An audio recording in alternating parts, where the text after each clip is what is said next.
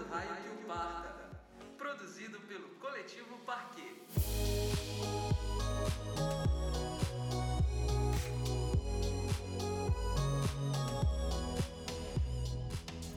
Começando logo então, tá, gente? Claro, por favor. Vamos, gente, vamos começar. E aí, galera, tudo bem? Sejam muito bem-vindos à Casa do Raio que o Parta. Nós somos o coletivo Parquet. Eu sou o Raul Bentes, aqui é Sambles com a gente. Exatamente aqui, já acompanhando vocês aqui, na verdade, para saber o que vocês querem perguntar para os nossos convidados, interagir com a gente. Já vi que tem, entrou o Pio Lobato, o síndico, dois na janela, é isso aí. É Então, Pio. beijo, gente. Temos Léo aqui com a gente também. Hum. Ê! Ai, fazendo história. Sempre, sempre quis fazer história. Obrigado, Léo, pela homenagem. É, só não fiz cagada. E direto lá de São Paulo, Lucas Padilha e Ana Clara, mais uma vez, essa dupla dinâmica nossa aí.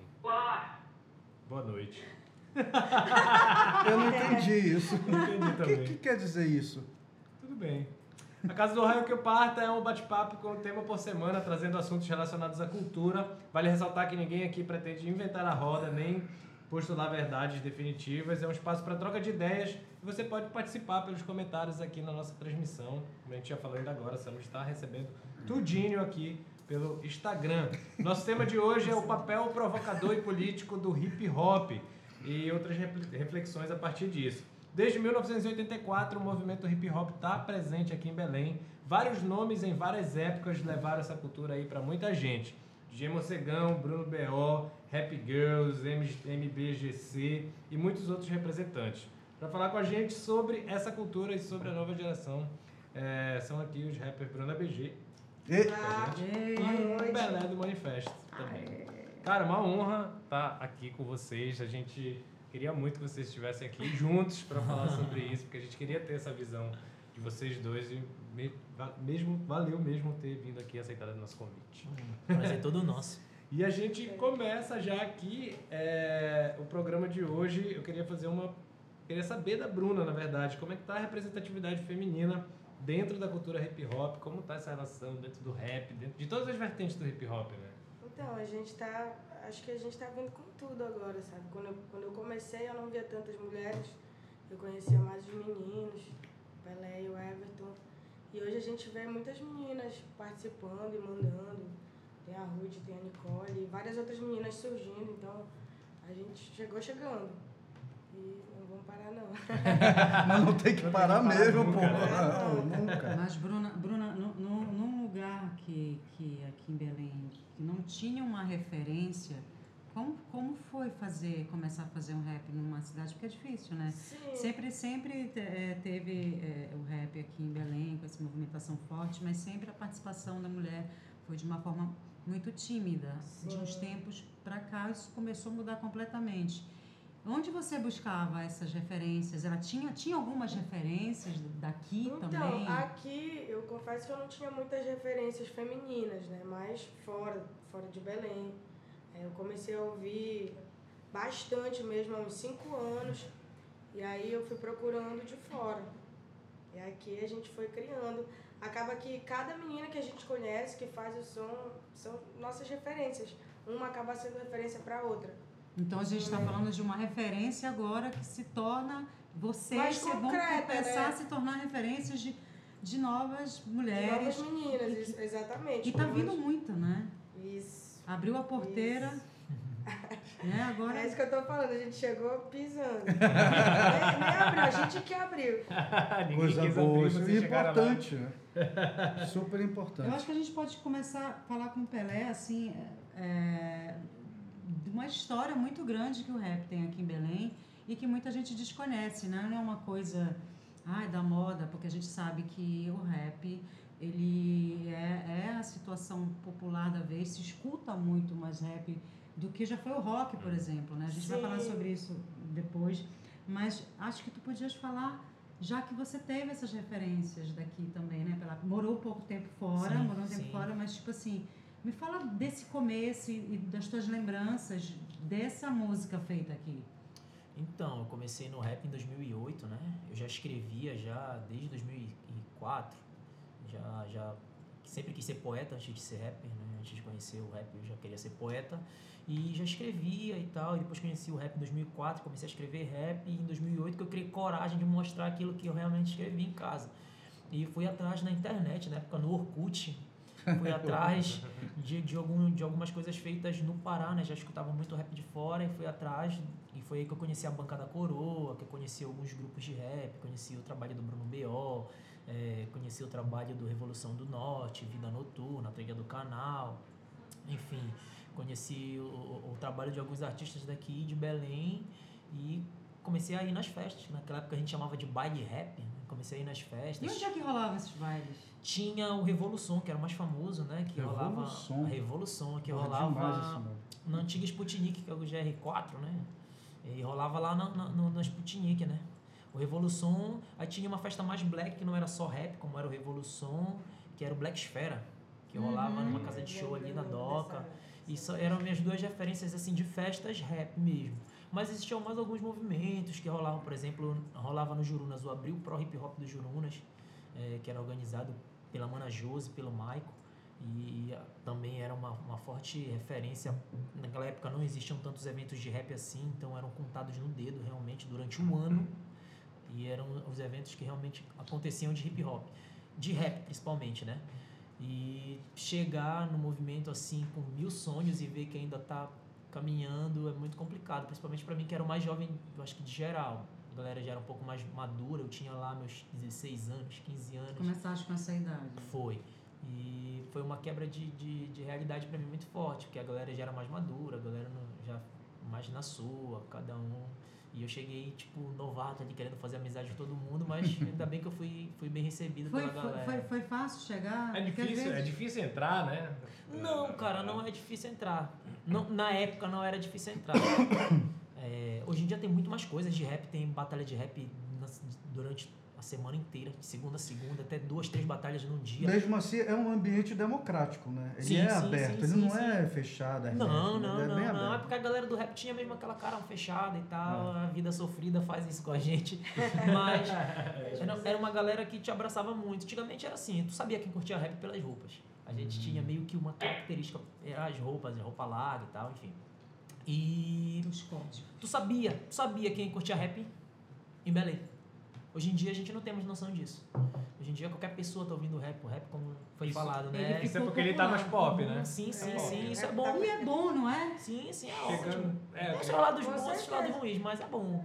A gente queria popularizar, conseguiu. Conseguiram, né? Na verdade, hoje em dia, os, os line-ups de todos os festivais, os festivais mais importantes, quem tá encabeçando são rappers, não é isso? Mas tá, a gente queria popularizar, a gente queria abrir esse, é, meio que quebrar essas porteiras e, e, e ir para o mercado, mas o discurso continua o mesmo, não? Sim, o discurso sim. não mudou, não. Não, não. O rap ele sempre vai ter esse cunho ácido, né? Essa, essa forma de expressão que, que vem da denúncia. Geralmente ele é feito. Hoje em dia, é bem como a gente falou, é popular. Então várias pessoas de vários segmentos conseguem fazer rap, é, é de várias classes sociais. Mas dali do berço dele, de onde ele nasce, é, a ideia do rap a princípio é, a- a- é denunciar o que a gente passa, é falar sobre as mazelas, é falar sobre o racismo, o machismo. É, É, é, é um grito, é se né? expressar. É a, é a voz, como diz o KLJ, é a voz de quem não tem voz. A gente acaba não sendo protagonista de quase nada na nossa vida, quem periferia, e vê ali no rap uma mãe, vê ali no rap um pai, é, é, se sente abraçado pelo rap, pelo movimento, tu fala aquilo que está dentro de ti. Então o rap ele ainda tem esse cunho. Lógico, como ele se popularizou muito, ele ganhou é, o que eu costumo falar de um profissionalismo a mais. Hoje em dia o rap não é só algo social, o rap também é um, é um- é um ritmo musical que vende. Então tu vai ter os artistas que vão fazer a denúncia, que vão estar ali criticando, mas tu vai ter também os artistas que querem ali só fazer música, só curtir o som, enfim. Ah, não. Som da, da, da, da pista, Sim, som sim, popularzão, isso é válido romântico também. Acho que dá pra ok. falar de tudo, né? Dá Sim. pra falar de, de protesto, dá pra, pra protestar, dá pra denunciar. Mas também dá pra falar de coisa boa, dá pra falar Fala de, de amor. de amor. dá pra falar de universo, entendeu? As coisas e tudo mais. Não, não é só, só, só isso. A gente Bruna, O- é, é, rolava uma coisa muito selada, assim, de uns tempos mais anteriores, assim. é que sempre quando chegava a mulher na participação, ela sempre fazia linha melódica, né? Sim. Chegava, chegava belíssimo. Ainda continua fazendo isso, é massa. Massa. E todo mundo papapá. E de repente é, é, ela assumiu esse protagonismo de estar com um verbo e tá e, e, e meio, mesmo pro Mandando confronto. Porque é uma onda muito de confronto, né? Especificamente não falando desse rap que tá nas rádios, porque tá tocando mesmo nas rádios um rap, ou, ou até artistas do indie se utilizando de elementos também Sim. do rap, que é maravilhoso. Mas a mulher começou a assumir esse protagonismo mais de confronto e mais de, né, de mulher de frente mesmo, mandando, De mandando o ver. Acho que isso que Tu começaste as assim. pessoas sim. Sim, com quando eu comecei eu queria só fazer isso. Eu sempre cantei, eu sempre gostei de cantar. Mas quando eu comecei a querer fazer o rap, eu queria mais falar e rimar e fazer a métrica e fazer toda essa parada que eu tava aprendendo. E eu me apaixonei muito por isso. Só que aí eu né? percebi que eu poderia misturar as duas coisas, né?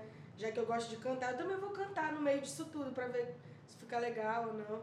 E eu já tinha umas referências assim, mas eu acho que isso acaba é, chamando atenção, né? Esse, esse Muito. flow que a gente manda e às vezes manda um pouco mais rápido, um pouco mais lento e a galera fica meio pirada com isso. E eu, eu acho interessante. Não, pode continuar. Pode continuar. Não, eu acho interessante porque todas as meninas têm essa potência, né? Eu fico olhando assim, caramba, vocês estavam, sabe? Então tudo Onde por todo aí, mundo gente. tava, só que é uma puxar a outra, isso é bacana também. Uma vê a outra, pô, o cara tá fazendo isso, eu quero fazer isso aí também. Foi a mesma coisa que, que, eu, que eu senti, que eu pensei quando, quando comecei a fazer. Alguma coisa daí, galera? Comentário, gente. Pode falar. Oi, Ana. Pode falar, Ana. Aê. É, falando, voltando ao ponto de ampliação de público e o que a Sandra pontuou aí sobre outros gêneros, né, que acabam lançando um monte de elementos ah, do rap, do hip hop. Tanto o Pelé quanto a Bruna têm uma interação bem bacana com artistas de outros gêneros aí da cidade, né? Eu queria que eles comentassem um pouco como rolam essas parcerias e qual é a importância disso. É, os dois participam de show e participaram já de gravação. Eu percebo sempre os dois circulando bastante, né? Com outros artistas, né? De outros gêneros. Então, a gente que faz o rap, a gente não curte só o rap. A gente curte um pouco de tudo. Então a gente sentia essa necessidade de, de acabar se englobando, se incorporando a outros artistas de outros gêneros. Só que a gente tinha um pouco de receio. E até pelo fato do rap ainda não ser tão forte aqui em Belém, os outros artistas de, de outros estilos musicais acabavam desconhecendo que existia rap. Gostavam do rap, eh, ouviam outros, outros, outros artistas de rap, só que de fora e não tinham conhecimento dos artistas que tinham na terra. E depois que a gente começou a botar a cara mesmo aí nos festivais e tocar e lançar e gravar, é, a gente começou a receber, principalmente para mim, eu comecei a receber convite de, de artistas como Antônio, como Jeff do Zimba, como a Ila, enfim, como tantos outros artistas que já, que fazem, já fizeram música comigo. Comecei a receber o convite e tomei como um desafio, né? É, artístico de conseguir rimar em outras batidas, de não só ficar preso no, no boom bap, naquela, naquela batidinha de rap.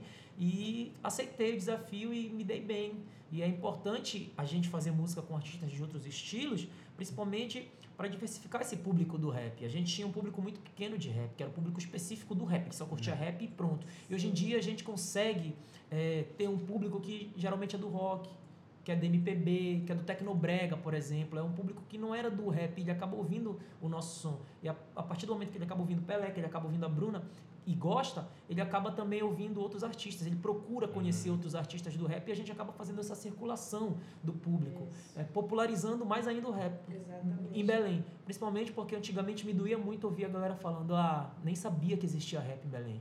Hoje em dia, É. sabe, pode não curtir o Pelé, pode não curtir a Bruna, mas sabe que está sendo feito rap. E sabe que o Pelé e a Bruna fazem rap. Isso pra mim é o principal. Vocês acham que essa, a situação é, vir- da virtualidade, né, advento das tecnologias virtuais, melhorar isso? Porque é engraçado, é realmente isso que tu falas. Ficava, ficava tão as bolhas, todo mundo vivia nas suas bolhas, como hoje vive, né? Mas as bolhas, enfim, se, se olham de vez em quando por ali na virtualidade. Eu me lembro Tá tendo uma que- interseção das é, bolhas. exatamente. Eu me lembro que teve um show de Sepultura, acho que foi o primeiro show de Sepultura aqui, não vou lembrar o nome da casa. Não, E- escape. É, E aí teve era mais que queria abrir pro show de Sepultura. Ai, meu Deus, eu quero. Ai, todas nervosas, não sei o quê. Cara, quem abriu foi o MBGC. E aí, naquele momento, foi, foi foda, porque eu tava nesse dia e eles fizeram um puta show legal de abertura pro Sepultura. E muita gente ali, eu acho que 70% das pessoas não, não tinha a mínima ideia de que estava rolando um esquema tão underground quanto aquele, porque naquele Sim. momento ainda era metal, né? Sempre, né? Mas naquela época mais ainda. Ali. Então foi um momento que eu vi, cara, olha o que tá rolando por aí. A gente não sabe o que, que tá rolando na própria cidade, né? Deu uma, deu uma melhorada eh, essa, essa conectividade, né? E também o fato de vocês tá, tá todo mundo circulando um pouco mais junto. eh, nesses estilos aqui, como a Ana falou, participando de outros projetos e tal, ganhando visibilidade pra caramba. É muito bacana estar junto. Eu- eu- O Pelé, eu lembro de estar de tá começando a acompanhar o teu trabalho, de, de- de- de- das músicas que estava lançando e tal, e de repente eu vi o primeiro EP do Antônio de Oliveira e vi que tu estavas lá, eu digo, pô, um cara que está saindo. Assim, não tem história nenhuma, ainda vai começar a construir a história e já tem o Pelé do lado dele, já, tipo, dando uma força pro cara. Então, isso, essa coisa da união das cenas, isso é muito importante, né? da gente ter essa, eh, eh, essas forças, essas, eh, essas ligações, essas cumplicidades né, musicais. Sim, cara, como a Sam, a Sam lhes falou, a galera ficava muito na sua bolha ali, cada um curtindo o seu próprio estilo. E hoje em dia a gente tem essa interação. Os artistas acabaram percebendo que eles se fortalecem mais se unindo e misturando, porque um curte o som do outro, um curte o trabalho do outro, quer fazer um trabalho junto, tem aquela afinidade e fica o público acaba entendendo muito isso. Porque antigamente o próprio público também segregava. Se um artista misturava a, a- música dele com, com a música de outro artista, ele já ficava é, meio receoso, assim, ah, não gostei e tal, prefiro fulano, não, quero- não gosto mais de ciclano. Usava muita palavra se vendeu, né? Ah, se vendeu. Tipo, Olha, a é gente muito quer tudo assim. se vender a- gente quer tudo se vender. Usava, usava, a parada se vendeu no termo pejorativo. Exato. Ainda existe isso? Existe, no rap ainda Ainda tem. Tá, né? Principalmente no rap, né? Eu acho que pra alguns, assim, sair do estilo rap ou do estilo rap raiz é se vender pra algumas pessoas. A gente vai falar sobre essas tretas nos extras, hein? É. Nos extras. Pra você, você assistir, que depois que a gente fala fofoca, babado, gritaria, eu quero saber desse negócio aí. Esse é um assunto muito importante. Sem nome, sem nome, sem Ainda tem nome. aquela galera que tu coloca um elemento a mais dentro da batida, né? Porque a gente tem aquela, aquela visão do rap e tal, a batida por trás, o cara falando na frente. Sim. Mas acho vocês dois trabalham com isso, é, colocando uns elementos a mais, às vezes até uma pegada mais de carimbó, uma pegada de brega, de tecnobrega dentro. Ainda tem a galera que fica tipo. hum, É, tal, talvez tenha. Eu acredito que. Cara, Não chegou até vocês, então tá ótimo. Eu já, eu já ouvi comentários do tipo, ah, daqui a pouco eu tô fazendo rap com brega e tudo mais. E eu acho super. Gostei. É. Super. Isso foi Já antes, fez. inclusive, Super. sabe? Vamos eu, consumir. eu acho isso muito interessante, misturar. Eu acho que o rap dá pra misturar com quase tudo. A música, a música em si ela é infinita, né? É. Então dá pra te fazer tudo. O que tu quiser e muito mais, sabe? Por que não misturar? Eu gosto muito, eu gosto de rock, eu sou apaixonada por rock, samba e vários outros estilos. Se eu puder sempre misturar, eu vou Ah, misturar. cara, e assim, bandas fizeram muito sucesso Sim. usando o rap e o rock, né? Claro. guitarras- boss, pô. É, guitarras distorcidas e tal, Beach Boy mais pra, pra juventude, o Eu Link tava- Park. Que Eu tava. Sim, sim. Eu tava conversando com, com o Marechal, que é a minha principal influência no rap aí, é um rapper do Rio, tava com ele esse mês agora num evento. E ele tava, ele tava falando sobre isso, né, na mesa que a gente tava de conversa, que a- quando ele começou a ouvir rap, é, tipo, ele tava ouvindo Racionais lá no bairro dele, a galera falando, pô, um roqueiro, mano, tu é roqueiro e tal. Tipo, porque a galera confundia muito ainda, a galera confundia, pensava que ele era pô, metaleiro e tal, ele usava uma- umas camisas desse de si, enfim, ele curtia uma parada também, ele curtia rock também. Só que a galera não sabia que aquilo era no Brasil, tipo, no Rio de Janeiro, que ele falou, da década de 90 a galera não sabia que aquilo era rap, acabava confundindo. Pela proximidade também que tem, nos Estados Unidos sempre à frente, né, com as fusões que existiam eh, dos artistas. É, Run DMC fazia isso bem pra caramba. né? É, E- e- e- Exatamente. e a galera confundia, né? E a nossa meta é confundir mesmo. é confundir. Gosta de gente confunde as É, isso é que é bom. Cara, en- entrando mais no papo do, do papel, Também, desse tá. papel político do, do, do rap, eu vi uma coisa sensacional. Eu fui no show do, do MV Bill e vi. Nós fomos, né? É, Foi incrível. lá, Nós fomos. Todos estávamos. Pois é. E eu, e eu digo que eu vivi uma experiência antropológica. Vivemos. assim. Sim, eu vou... tá, tá, tá, tá. Pode falar. Quer falar? Não, só tô dizendo, botando no plural. Então, vivemos uma experiência antropológica lá e tal, de ver vocês no palco falando para uma, uma molecada, para um jovem, em que o, o, o, estilo que falava antes não consegue mais chegar, e a galera cantando as letras de vocês, repetindo o- o- os discursos, jogando a mão para cima, é, bradando as frases e tal. E assim, percebendo no trabalho, vi que, que, que vocês estão falando para eles. Tipo, na tua música tu tem, tu fala de Playstation, tu fala de, de Remy Paysandu, tu fala do Rock Go, tu fala... Que é o que a galera tá vivendo e que, querendo ou não, atrai as pessoas, né? Quer saber, tu, tu tocaste lá nesse dia, Bruna? também? né? Não, não. Tu tava na- na plateia, né? Mas assim, viu, viu o Bruno, viu o Bruno já, viu o Pelé, Pelé.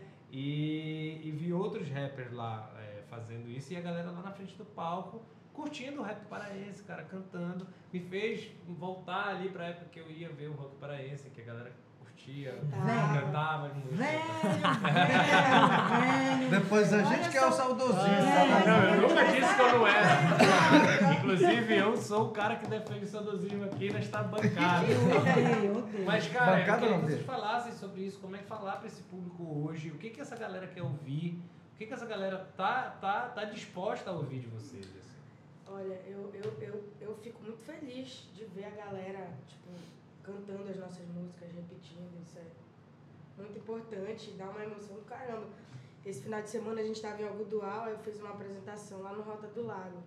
Então, é um público, assim, que não, talvez não conheça nada, não sabe nada. E a gente foi lá, eu e a Thaís Badu, a gente mandou, mandei a mensagem, mandei o papo, é interessante. Os caras da casa ficaram muito impressionados de ver que aquela galera que parou para ouvir a gente, eles não estavam só ouvindo como ouvem as outras bandas e curtem e bebem, ficam de boa, não. Eles pararam, foram lá, prestar atenção no que a gente estava falando, gritar, entendeu? E ficar assim, ah, não pode crer, sabe?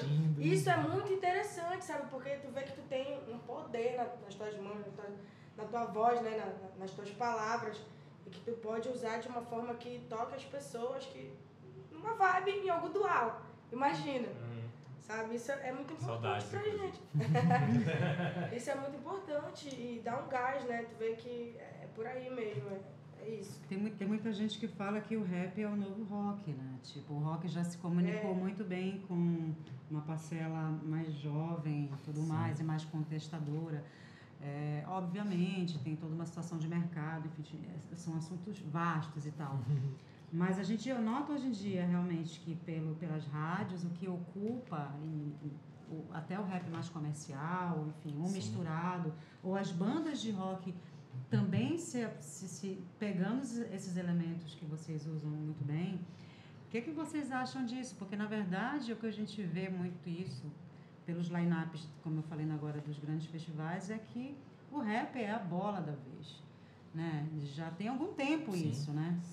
E Belém só está nesse crescimento ainda. Como é que vocês veem essa cena aqui em Belém, no Brasil, em relação a esse barulho que, que esse tipo de som vem fazendo já há algum tempo e tomando grande parte eh, do que as pessoas estão ouvindo hoje em dia, principalmente o povo mais novo?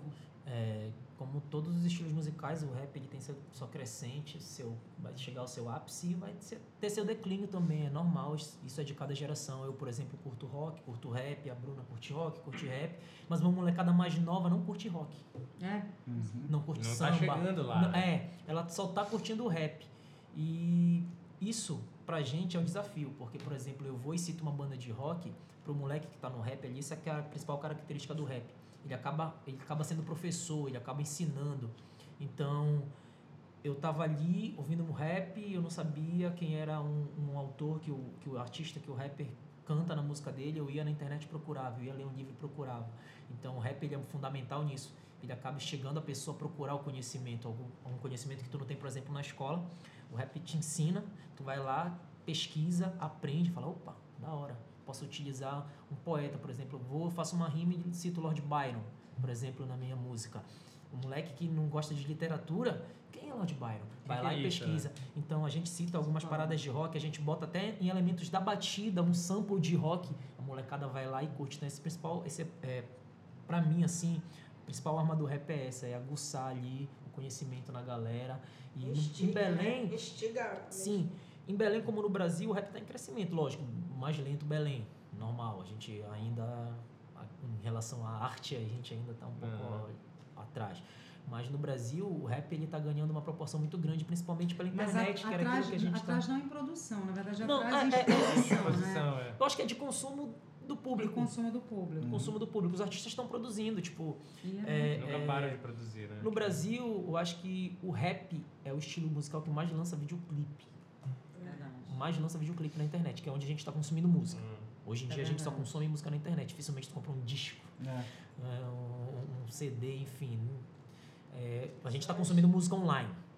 E o rap, o rap tá lançando muito videoclipe, tá lançando demais. Então a galera que ali, a galera mais jovem que tá ali na internet, ela não tá na frente da TV vendo jornal, telejornal, ela tá ali na internet. Quando ela quer uma notícia, ela até na internet vai. Então ela tá ali, tá recebendo toda aquela informação, Confirmou. Confirmadinho. tá recebendo toda aquela música ali, principalmente rap. Então não tem como ela não gostar daquilo e gostar de outras coisas. Lógico, sempre vai ter um ou outro que vai curtir uma parada mais, enfim, mais velha um pouco e tal. Mas geralmente ela vai consumir o que está sendo mostrado para ela ali.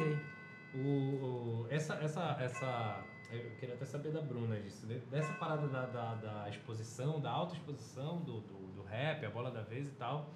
Ele tem os seus, seus bônus e tem os seus ônus, né? Acho que essa semana a gente viu uma polêmica aí com o Baco, né? Com o Baco Show do Blues, sobre um- uma, uma letra e tal, que ele colocou na nova música dele, que é o Black Street Boys. E falando, falando, botou de- Jay-Z, Vem cá Beyoncé mal com Jay-Z, gente. Impressionante. É, Tem um é. problema. Tá saindo o disco dele em vinil, hein? Tá saindo o disco É. dele em vinil. Vamos Jay-Z ou do Baco? Do Baco. Ah, do Baco. Uma edição Pois é, eu queria até saber de ti como foi que tu recebeste isso, porque assim, tipo, ele se, ele, ele se defendeu falando assim, ah, pô, a minha, minha, o meu papel é fazer coisas pra te instigar, pra te chamar atenção e você vai lá e entender direito o que, que eu tô falando. Tal, se você conhece as minhas obras, eu tô fazendo, já tô plantando uma, uma coisa pra chegar até aqui pra tu entender e tal. Eu queria saber como foi que vocês, como as mulheres receberam isso, como é... Pois é, essa treta ainda tô por fora. tô por fora disso, mas é, com relação a outras polêmicas e tudo mais, eu acho que, é, por exemplo, é complicado, né? Às vezes a pessoa não tem noção ou não sei o que ele realmente quer passar. O Baco ele usa um lance de poesia de escárnio, né? Que é, um- É. que é uma parada suja, né? É um bocage do rap. É, é. É um bocage do rap. Na- Ele na tem verdade, esse a- a frase- eu não sei ainda. A sobre frase em questão é que ele É. diz assim: a- até o Jay-Z, quando ficou estéreo, a Beyoncé me ligou pra perguntar se eu doava o meu sêmen. Uma coisa assim. Dentro, a, a frase separada, né, a, a frase tirada de contexto, ela é muito pesada. Mas ela, dentro do contexto, ela pode passar uma coisa que ele quer dizer e não necessariamente ser escrota, né? já ser fez isso macho antes, escroto. né? É, desculpa, Então, desculpa até me intrometer, mas existe uma lacuna muito grande entre o que eu queria dizer e o que eu disse. É, É, então. porque às vezes Aí, é, é complicado. Tu queres passar uma coisa que talvez as pessoas não recebam dessa forma. Não é tudo, mas existem frases isoladas aí que pode. Que ela, pois é, ela tirada do contexto, ela gera um- umas Exatamente. coisas Aí é meio... complicado, tem que ser pensado. Sei lá, tu tá preocupado em passar realmente? Tu tá preocupado como as pessoas vão receber isso? Será ou é simplesmente isso? Eu vou falar o que eu quero falar e foda-se. Vendo, Vão, é. procurem cara, o que é que eu tô querendo dizer. Pois mas é, né? entendeu? Ah, é- é- Complicado. tem uma linha aí bem, Eu, bem eu penso complicada que, entre, eu não né? sei, eu, eu, eu acho que, sei lá, tem que ser pensado, assim, algumas coisas. O, ga- o gato tá Puxa, louco. puxa. É o Peretinho. Pode, pode, coisas- pode, Pode jogar ele pra Põe- pode jogar pra ele chão. fora. O gato confirmou. O gato confirmou. O gato confirmou. Eu acho que algumas coisas têm que ser pensadas, né? Tu, tu tá passando ideia, tu tá influenciando, ensinando. Então, eu acho que tem que ser pensado direito sobre certas frases, ou como tu quer passar. E, Nem é, sempre tu vai acertar, sabe? É complicado. e a, Tá, a exposição, a exposição exagerada partir- do rap, ela... a partir do É, momento, com a partir do momento que tu certeza. tá vezes tu quer escrevendo, cara, atenção também, né? a partir do momento que tu tá escrevendo algo, tem que saber que existem pessoas que vão gostar, e pessoas que não vão gostar daquilo que tu tá escrevendo.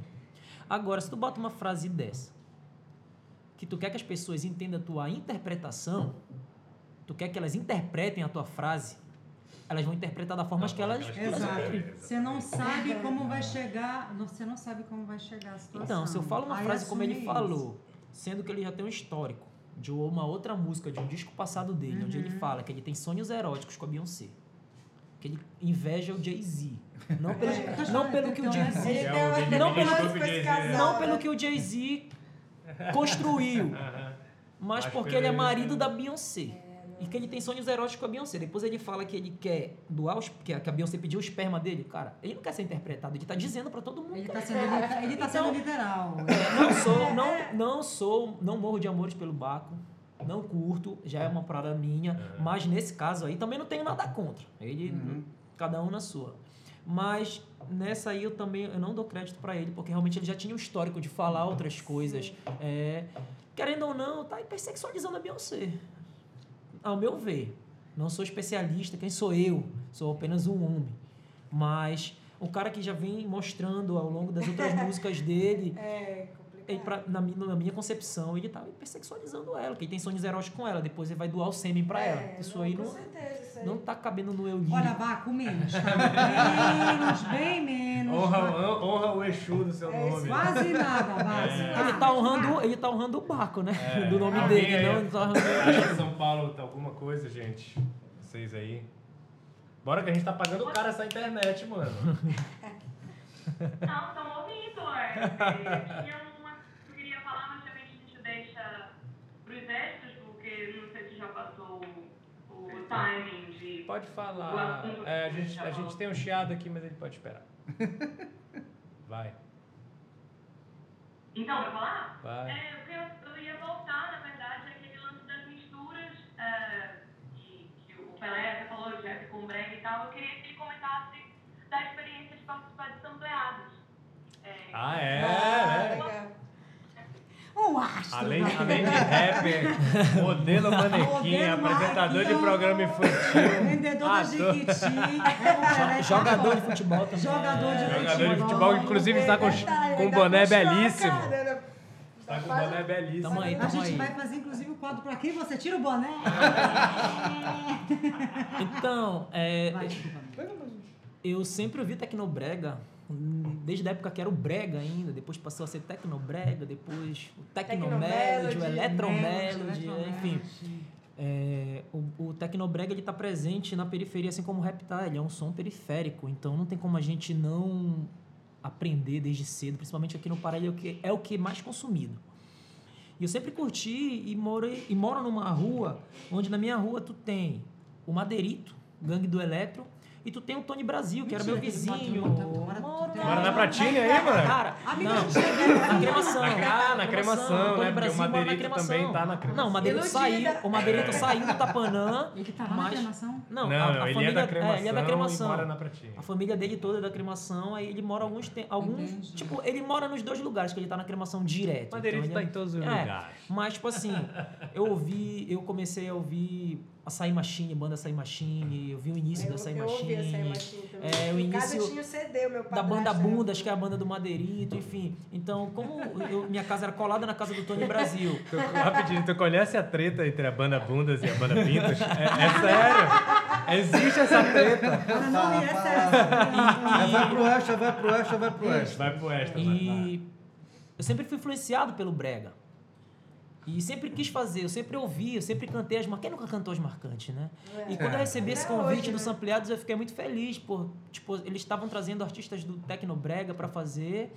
E nessa nova temporada eles resolveram mesclar um pouco. É, levaram o Dourado do, do funk e me convidaram para fazer. E eu sempre gostei de Tecnobrega. Então eles falaram, "Ai, foram bem, bem claros comigo, Pelé. A gente quer que você cante o brega, mas canta do teu jeito. E é por isso que ali nas músicas eu E meto um flow de né? rap, eu meto flow de rap, faço, eu faço a minha levada, não posso perder minhas legal. características, nem era o que eles queriam, eles queriam a minha É. participação ali, queriam essa interação. E eu adorei fazer parte disso, tô ali dançando um brega, de Pelé rebelde, de e brega, tal. né? Não, eu gostei muito. é. E recebi vários elogios da galera do rap, isso foi melhor. Ah, que a galera do é rap falou ótimo. que minha voz combina com o Tecnobrega, então cuidado aí, Madeirito. Te liga, Madeirito, você hein? Pelé alucinado. É. Não, e a gente tem uma, uma, uma ideia de fazer um evento lá na cremação de Tecnobreg Rap, né? Que é Cara, o isso é incrível. Crema Sound, ser. projeto meio do Madeirita aí. Tomara que vingue. Pega, tomara que É, ele mas gente, mesmo. vamos, por favor, a gente quer... Aberto, é, aberto pra Nós galera. queremos transmitir, fazer Ah. Flashes ao vivo. Todo mundo está convidado. Cobertura exclusiva. Cobertura exclusiva. Vamos ver se ano que vem rola. hein? Crema Sound. Fica lá. Crema Cremação.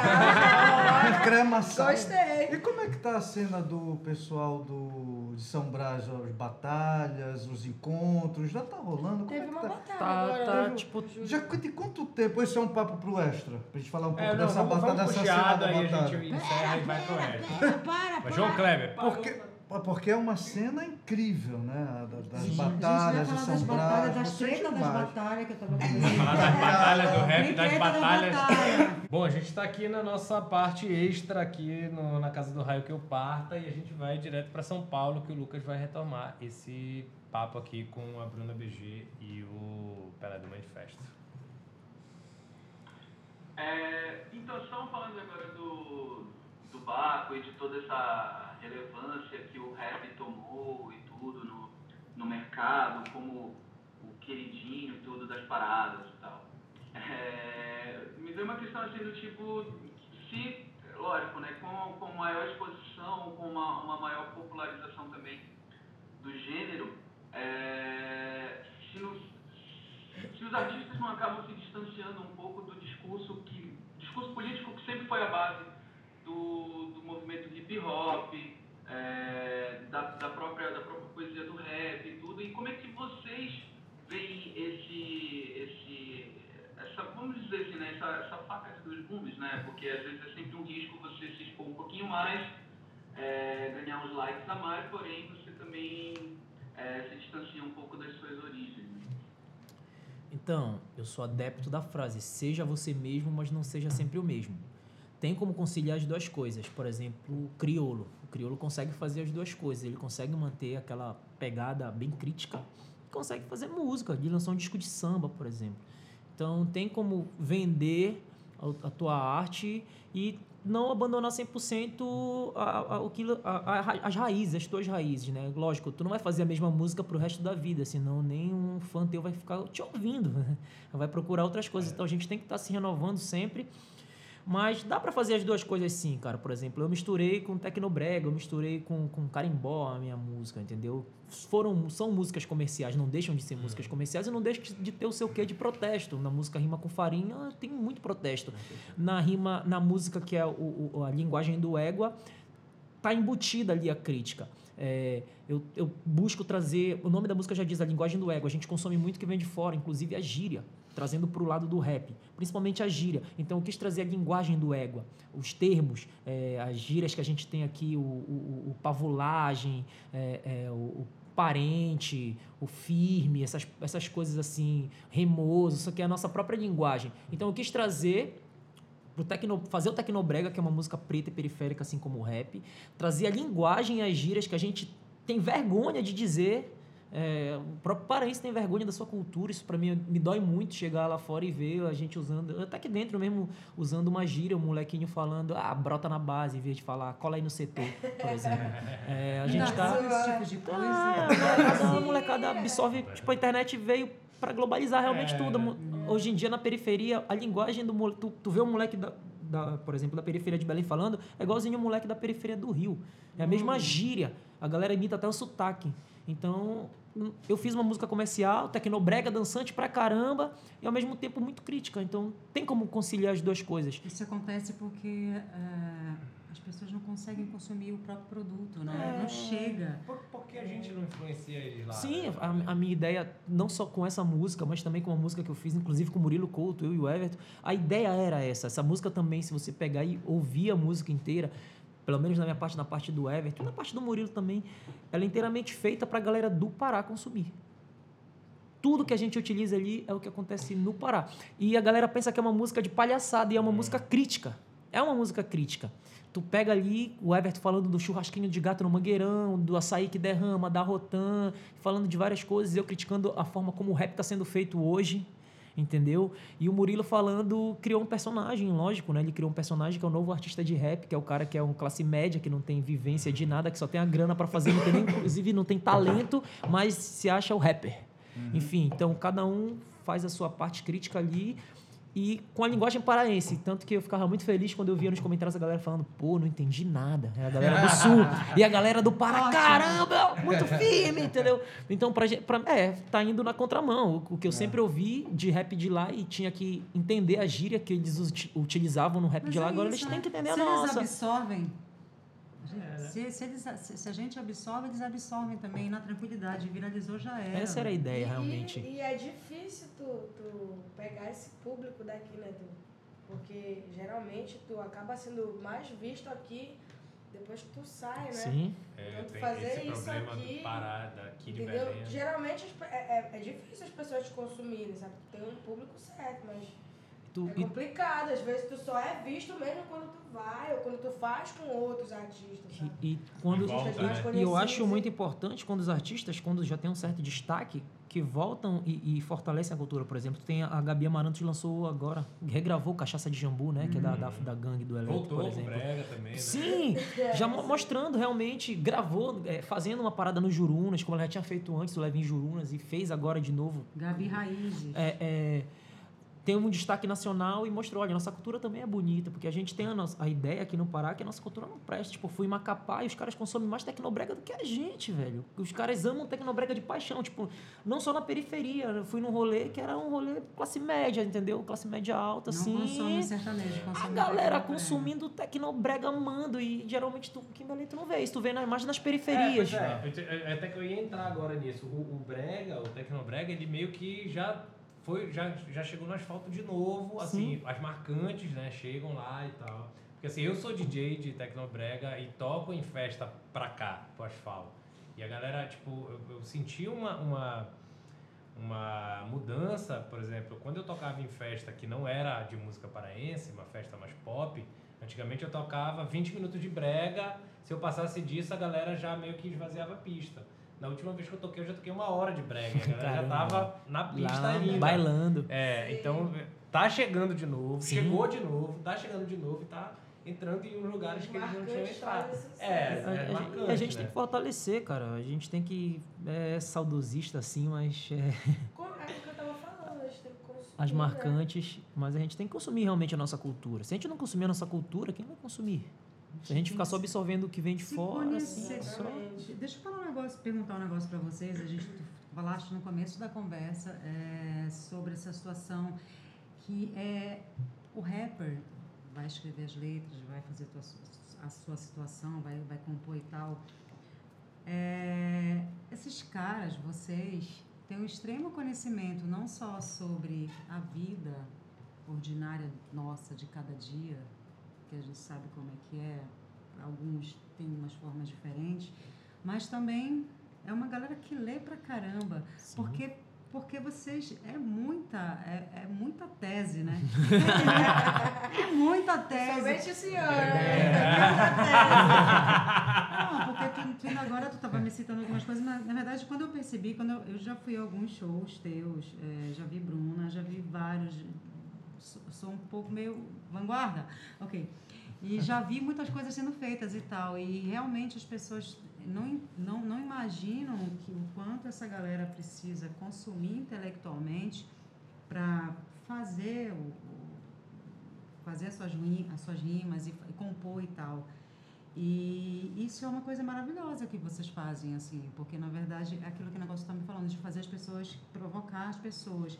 Então, o que eu percebo muito em muita gente do rap, não só daqui, mas é uma extrema busca por conhecimento. conhecimento é, é Por foda, né? conhecimento, rap, Ex- existe uma base intelectual, tipo, vocês leem, não, não é só sobre a vida cotidiana, não é só sobre as coisas que pertencem a todos nós, ou que a gente conhece mais ou menos, de forma rasa ou menos rasa, mas existe um conhecimento intelectual aí entranhado que vocês estão sempre buscando, não é isso? Sim, como eu falei, o rap é provocação. Ele provoca o ouvinte a, a buscar o conhecimento. E principalmente a gente tem no rap uma característica de composição que são as referências.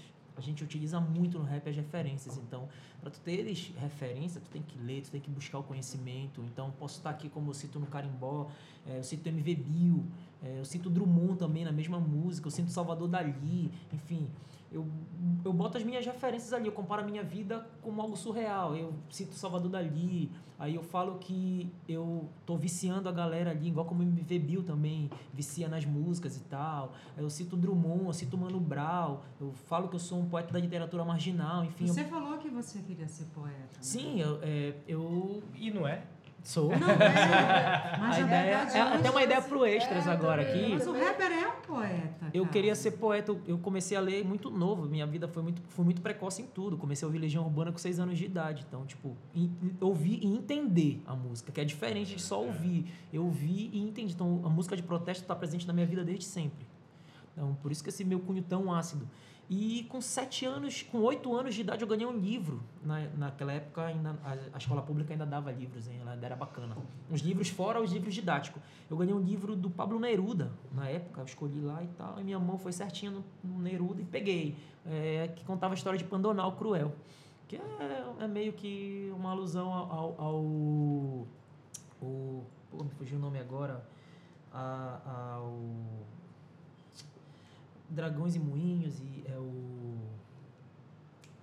Cervantes. Miguel de Miguel Cervantes. Miguel de Cervantes. Olha, que- temos pessoas Capaz, cultas aqui. temos né? Muito obrigado. Que é mais ou menos isso, né? A história de Pandoná conta mais ou menos isso. É, é, é uma alusão ao Don Quixote. E comecei a ler e comecei a gostar de literatura. Então falei, pô, quero ser, quero ser um poeta. Ouvia MPB, fiquei fã pra caramba do Cazuza um, um tempo, e o Cazuza era o poeta tal, do, do rock nacional. Falei, pô, vou ser poeta. E depois eu descobri que eu queria fazer música. E depois eu descobri o rap, que era a junção da poesia e da música. E virei rapper. E falei, pronto, agora sou os dois, só nu. Tanto que. Achei meu lugar. Achei meu lugar, então, e, e eu tento trazer também a literatura para dentro da, da, minha, da minha música, principalmente por uma questão didática. Como eu estou muito dentro das escolas, diretão dentro das escolas, eu gosto muito de literatura, eu vejo, os eu já via desde, desde a época da escola que os outros alunos não se interessavam por literatura. Então eu vou e, por exemplo, cito Drummond, cito, cito Machado de Assis na minha música. Dentro de uma escola, o moleque chega para mim e fala: Pô, Pelé, eu quero aprender a rimar. Como eu faço para rimar? Aí eu falo: Olha, tem que ler bastante, tem que conhecer muitas palavras. Aí ele fala: Beleza, o que eu, o que eu tenho que ler, Pelé? Eu falei: Olha, lê o que você quer. Ele falou: Não, mas eu quero ler o que tu gosta. Aí eu falo: Olha, eu gosto disso, disso, disso. Tu viu o que eu citei na música? Ele falou: Vi. O meu professor de literatura falou disso. Só que ele falou de uma forma que eu não achei legal. Sim, pois é, né? E tu me falou de uma forma bacana. Então eu vou começar a estudar. Então, tipo, eu, eu- gosto muito de, de ter essas referências, principalmente de literatura, dentro da minha música, que influencia a molecada mais jovem a ler e a gostar também de cultura. Então, esse é meu papel dentro do rap. O rap me ensinou, o rap foi meu professor, é, mudou minha visão de mundo. Eu quero estar ali modificando também a vida de cada um. Por mais que o cara ouça a minha música, não goste, mas ele nunca mais vai ser a mesma pessoa. Ele sempre vai pensar duas Mas vezes antes ter de uma tomar atitude. experiência. Exatamente. já, já que vocês falaram de, de, de, de- de- enfim, de referência, de- eu quero saber, tu já falou Machado de Assis, já falou Uhum. Pablo Neruda. Pra ti foi parecido? Fala das tuas referências. é, não, pra mim, já, acho que foi um pouquinho diferente. Eu, eu sempre fui ligada na música, né? Acho que a música tá em mim desde que eu era criancinha, então eu comecei por aí. Batida, instrumento, melodia. Isso que me conquistou. E eu, eu sempre gostei de ler poesias românticas e tudo mais, então eu fui seguir esse, esse lado. Sempre gostei de de escrever, falei, falava sobre o Pará. Eu cheguei a escrever um livro, eu estudava no Vilhena Alves na época. Aí a professora, não, vamos fazer um livro, e aí tu vende lá na feira do livro e tudo mais, coloca tuas poesias. E ela às vezes até duvidava de mim. Mas tu escreveu isso aí? Eu, Mulher de pôr café. é, com certeza, fui eu, mas aí, tipo, é, eu, eu, eu não, não fui uma pessoa que, que lia muito, nunca fui uma pessoa de ler, mas, tipo, música é uma, uma coisa que eu sempre consumi, então eu acabei aprendendo através da música. E é muito doido, porque eu comecei a querer estudar muito mais depois do rap, sabe? Porque tu, tu acaba ficando da Tu mesmice. quer buscar conhecimento. Isso, tu entendeu? quer- Trans- e transmitir E é um lance de não também. só estudar isso, tu, tu estuda técnicas, técnicas de português, entendeu? Coisas que tu não dava muito valor na escola e tudo mais. E hoje em dia o rap ele te ensina isso, sabe? A gente fala, é, a gente trabalha com figuras de linguagem, sabe? A gente trabalha com métrica e várias outras coisas. Então isso tudo tem que ser estudado. Rimas e fora. Isso, isso. Isso. tá dentro do papel político do rap também, né? Também. Porque Sim. política a gente vê de só, É, só falar é, de, tu de pensa política, assim, não, ah, mas tu vai chegar e falar, o papel não, político não é, qualquer coisa é, tu, jeito. É tu despertar um negócio É, política alguém, é né? embasamento. E tem, e tem né? também muito a ver com o preconceito que o rap sofria. Tipo, porque a galera não dava muita importância pro rap. Ah, é a galera marginalizada, é a galera ex-presidiária, é a galera que não tem É, instrução. até- até e, e o rap tentando mostrar pro público que ele não era isso que o público pensava, falou, vou trazer o máximo de conhecimento Isso. para dentro da minha música. Eu fui isso. tocar num evento dentro do Museu do- do- de, de- de Arte do Pará, aqui, onde era a Casa do Governador. E eu toquei num evento que era uma sessão de cinema e tal. Vários cineastas de Belém estavam apresentando uma parada lá e fui tocar com o Everton. E a gente tocou rima com farinha. Tipo, a gente começou a tocar. Quando a gente foi cantar rap, a galera, tipo, Ah, nem ligou. É, e depois, quando a gente começou a tocar e começou a falar, mostrar as referências, e todo mundo começou a prestar atenção naquilo que a gente estava falando. tá falando um e negócio como é nosso aqui. né? falado também, sabe? Como, tipo, não é só o que tu fala, é como tu fala. É, é tipo, é, é a poesia, é como que cabe cada palavra. Isso conquista essas pessoas, sabe?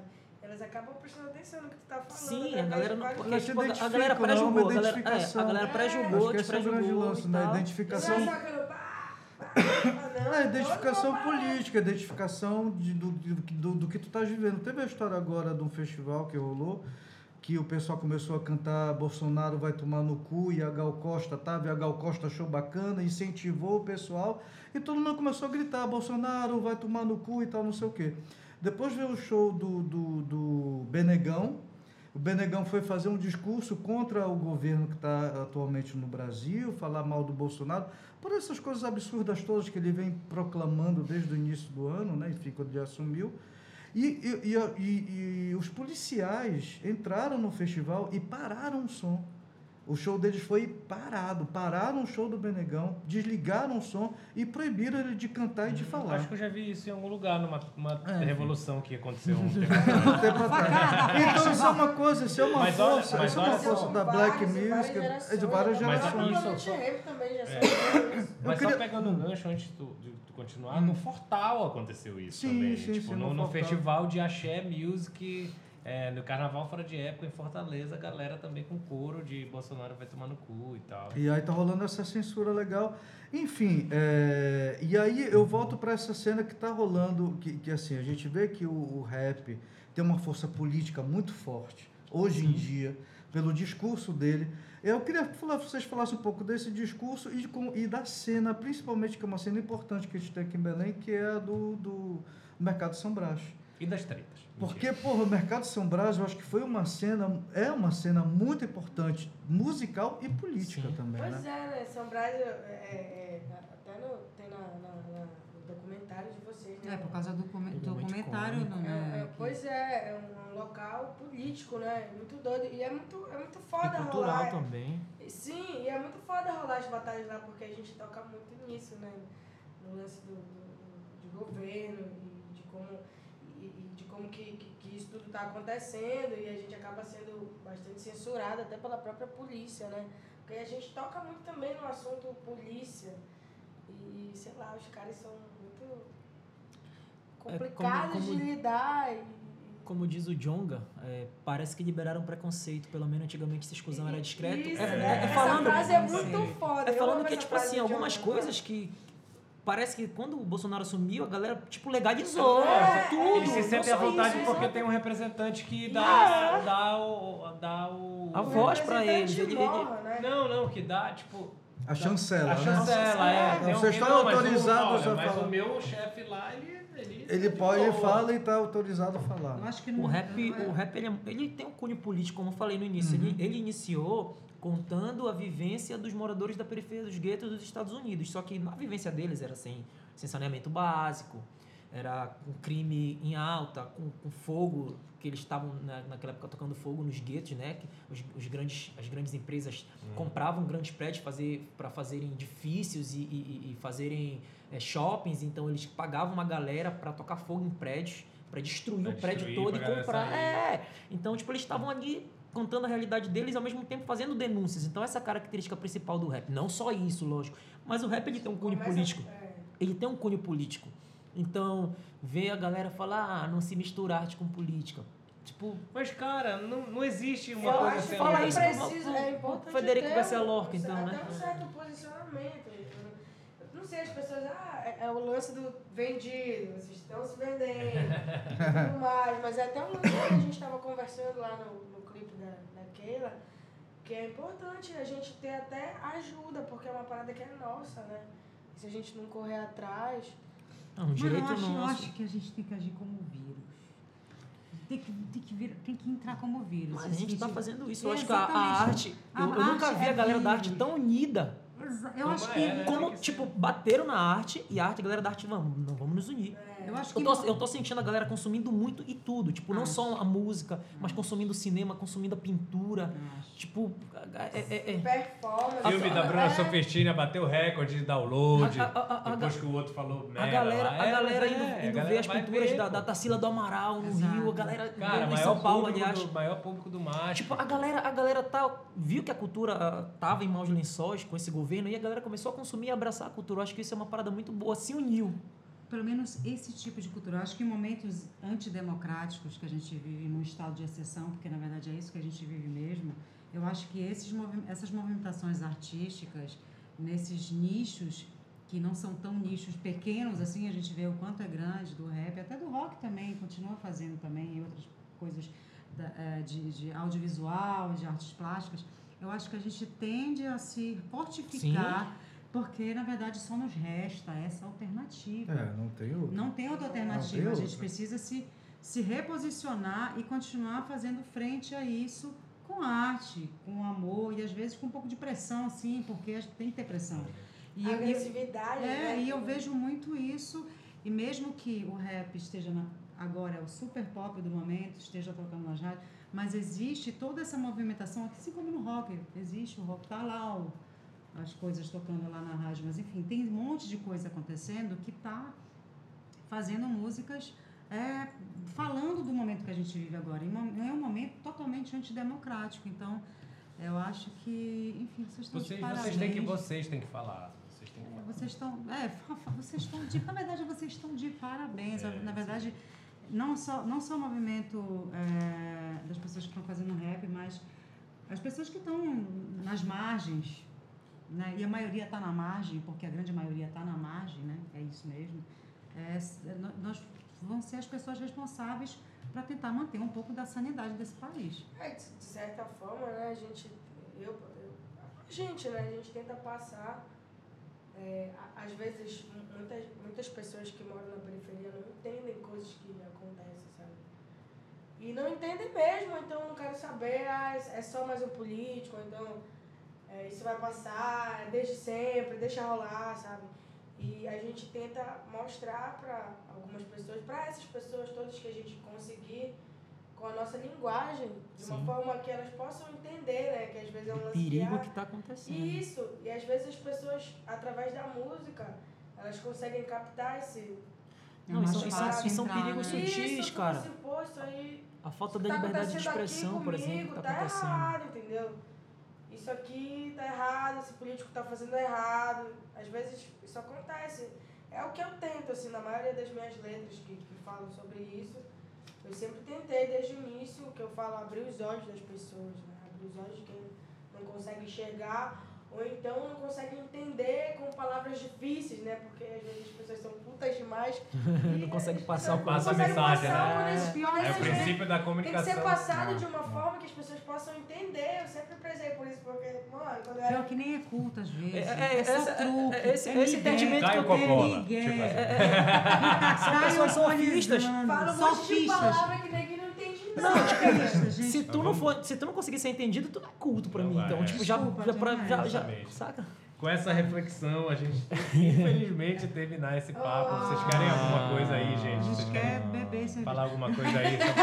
Ah, e outra coisa, Lucas, desculpa, antes, antes de terminar, posso falar só uma paradinha que o- que, o- que o. Léo perguntou. A Batalha de São Brás rola ainda uma vez por mês lá em São Brás. A gente não tá com tanto tempo assim para fazer as batalhas devido à agenda de shows.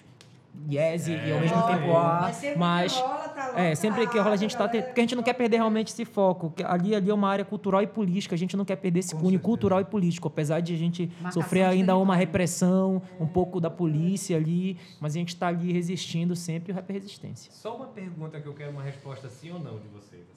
No, no meio do metal, tem muita gente que fala assim: ah, porque agora todo mundo quer misturar o rock com política. Sempre quis. Não, pois é, não, sim. Acho sim, que você é Sim, partindo, né? Sim partindo ou do não? princípio que sempre quiseram fazer, e sempre foi feito assim. Aí tem uns caras que dizem, ah, mas agora esse negócio de misturar rock e metal com política, não sei o quê. Tem alguém no rap que fala isso? Ah, agora vocês querem eh, misturar rap com política. Não. Não, Existe? porque... É, O rap, né? o rap Vem veio, daí, veio é. disso. Pois Não é, o metal também. Na verdade, eu acho que é o contrário, né? Ah, agora vocês querem fazer rapzinho de amor. É, quando tu não traz a política pra dentro da tua letra, a galera. É, quando tu não traz a política, já, já fica... hum. É política É isso. também, gente. Vocês... é, bicho, é muita onda. Amar, amar é um ato político, né? É, por Em isso- época de ódio. Respirar é um ato. Quase derruba nossos convidados. Respira, né? Respirar é política. Então vamos pro chiado. Vamos. Vamos pro chiado. O que, que, tem, o que, que temos de chiado O hoje? chiado de hoje. Bom, eu queria trazer um disco de uma banda que eu gosto muito, um conjunto de black music chamado The Dramatics, que lançaram um disco chamado What You See Is What You Get, pelo selo Stax, que é um selo americano de Memphis, lugar do Elvis Presley. Ok. O, o- o- como é que o Elvis é? O Elvis é o. é, O Presley? É. A gente chamou, a gente chamou, a gente chamou ele daquele programa sobre o heavy metal. A gente disse que era dos primeiros. Ah, bom, enfim, esquece. Amigo. Esquece, Os esquece. primeiros esquece. bregueiros, é o Elvis. Não, não é bregueiro, não. Enfim. Vai. Eu ia trazer esse disco, mas eu resolvi trazer este aqui, que é What Stacks. Mostra aí, amigo. Mostra lá, cuidado que tá, tá dentro sombra, enfim. É, esse disco é um disco é, que- comemorativo. É, comemorativo não, ele, ele celebra os sete anos de uma treta louca que aconteceu em Los Angeles Treta, adoramos. Em Los Angeles em 1965 foi quando um guarda, um policial, parou um carro de um negro que ele estava supostamente bêbado, dirigindo alcoolizado no volante. E ele não estava. Começou uma grande confusão. Nessa confusão chegou a família dele, a mãe dele estava grávida. E aí parece que teve uma confusão e parece que e aí começou uma história de que agrediram a mãe dele ou uma pessoa que estava grávida e começou uma grande loucura que durou cinco dias, que foi a grande loucura que aconteceu em Los Angeles, do grande movimento que deu start a toda a, a revolução social negra nos Estados Unidos do final dos anos 60 e início dos anos 70. Foram cinco dias de muitas mortes, muita pancadaria confronto. de confronto e, de- enfim, de uma loucura que aconteceu nos Estados Unidos, das pessoas realmente se levantarem e lutarem pelos seus direitos. E esse, e esse disco marca esses sete anos desse conflito que aconteceu em Watts, né, que é um, um bairro em Los Angeles, né? E esse, esse selo, o Stax, fundado em Memphis, ele tem uma, um super staff né, de gente. Tem o Staple Singers, tem o Rufus Thomas, que é uma Albert figuraça. King. Carla Thomas e tem o grande Isaac Reis, que é uma das figuraças desse, desse selo. Então, em 72, eles fizeram esse concerto, o Wat Stax, que é o Wat, que é o bairro de Los Angeles, Stax, que é o selo, e é, foi lançado esse disco em 73, é um descasso ao vivo. Tem um documentário também que foi feito em 73, também saiu o documentário. Alguns anos depois saiu o Stacks Volume 2, que tem mais algumas apresentações ao vivo. Vale muito a pena conferir esse movimento, esse selo musical. E amanhã no Chiado Faixa Bônus a gente vai fazer uma compilação de artistas do selo Stax. Vale a pena. What Stax, grande festival. O pessoal faz uma combinação aí de Woodstock, What Stax, enfim. Bacana. Alguém- A, a capa do disco parece um mangueirão de jogo pra É, super, mas- fala. Ah, peraí. olha, o Gersinho Bombata tá aqui falando. Olha, eu acho que ele tá aqui. Toca Sound Shaft. Ah, o Shaft, que é do Zack Reis, que é o, a trilha sonora do filme Shaft, que é um. É, É, um, é um seriado. é, tem um, tem um filme, teve o volume 2 do filme, tem o seriado e tal, é muito bacana. Que é a trilha sonora incrível do Isaac Reis ganhou prêmio essa trilha sonora. Watch Taxi, gente, filmaço, grande disco. Presença dos grande Bambatas aqui, obrigada, gente. Valeu, Bambatos. Com essa a gente vai encerrando por aqui, né, gente? Vocês têm alguma coisa aí? Não? Não, tudo... Depois de derrubarem a gente, né? Desculpa, amigo, esse negócio eu não gostei, sei lá, porque né? É, mais uma vez a gente queria agradecer muito vocês pela presença aqui. A gente que agradece. Obrigadíssimo. Que isso? Obrigadão mesmo. A gente agradece a presença aqui da Bruna do Pelé, todo mundo que acompanhou a gente aqui no, no Spotify, nos casts da vida. A Discos ao Assis- Assis Figueiredo, que fez a nossa consultoria de áudio. Alberto Bitar, que fez as nossas fotos. João Lemos, criador da nossa identidade visual. Matheus Estrela, compositor, compositor da trilha do podcast. A cerveja entra e a dicção Vai, sai. vai, vai. Ana, volta, pelo amor de Deus. A gente volta Oh, meu na próxima terça-feira ao vivo. Valeu, obrigado, Bruno, obrigado, Pelé. Obrigada, amigo. Tchau, Ana, tchau, Lucas. Fiquem aí. Beijo. Foto.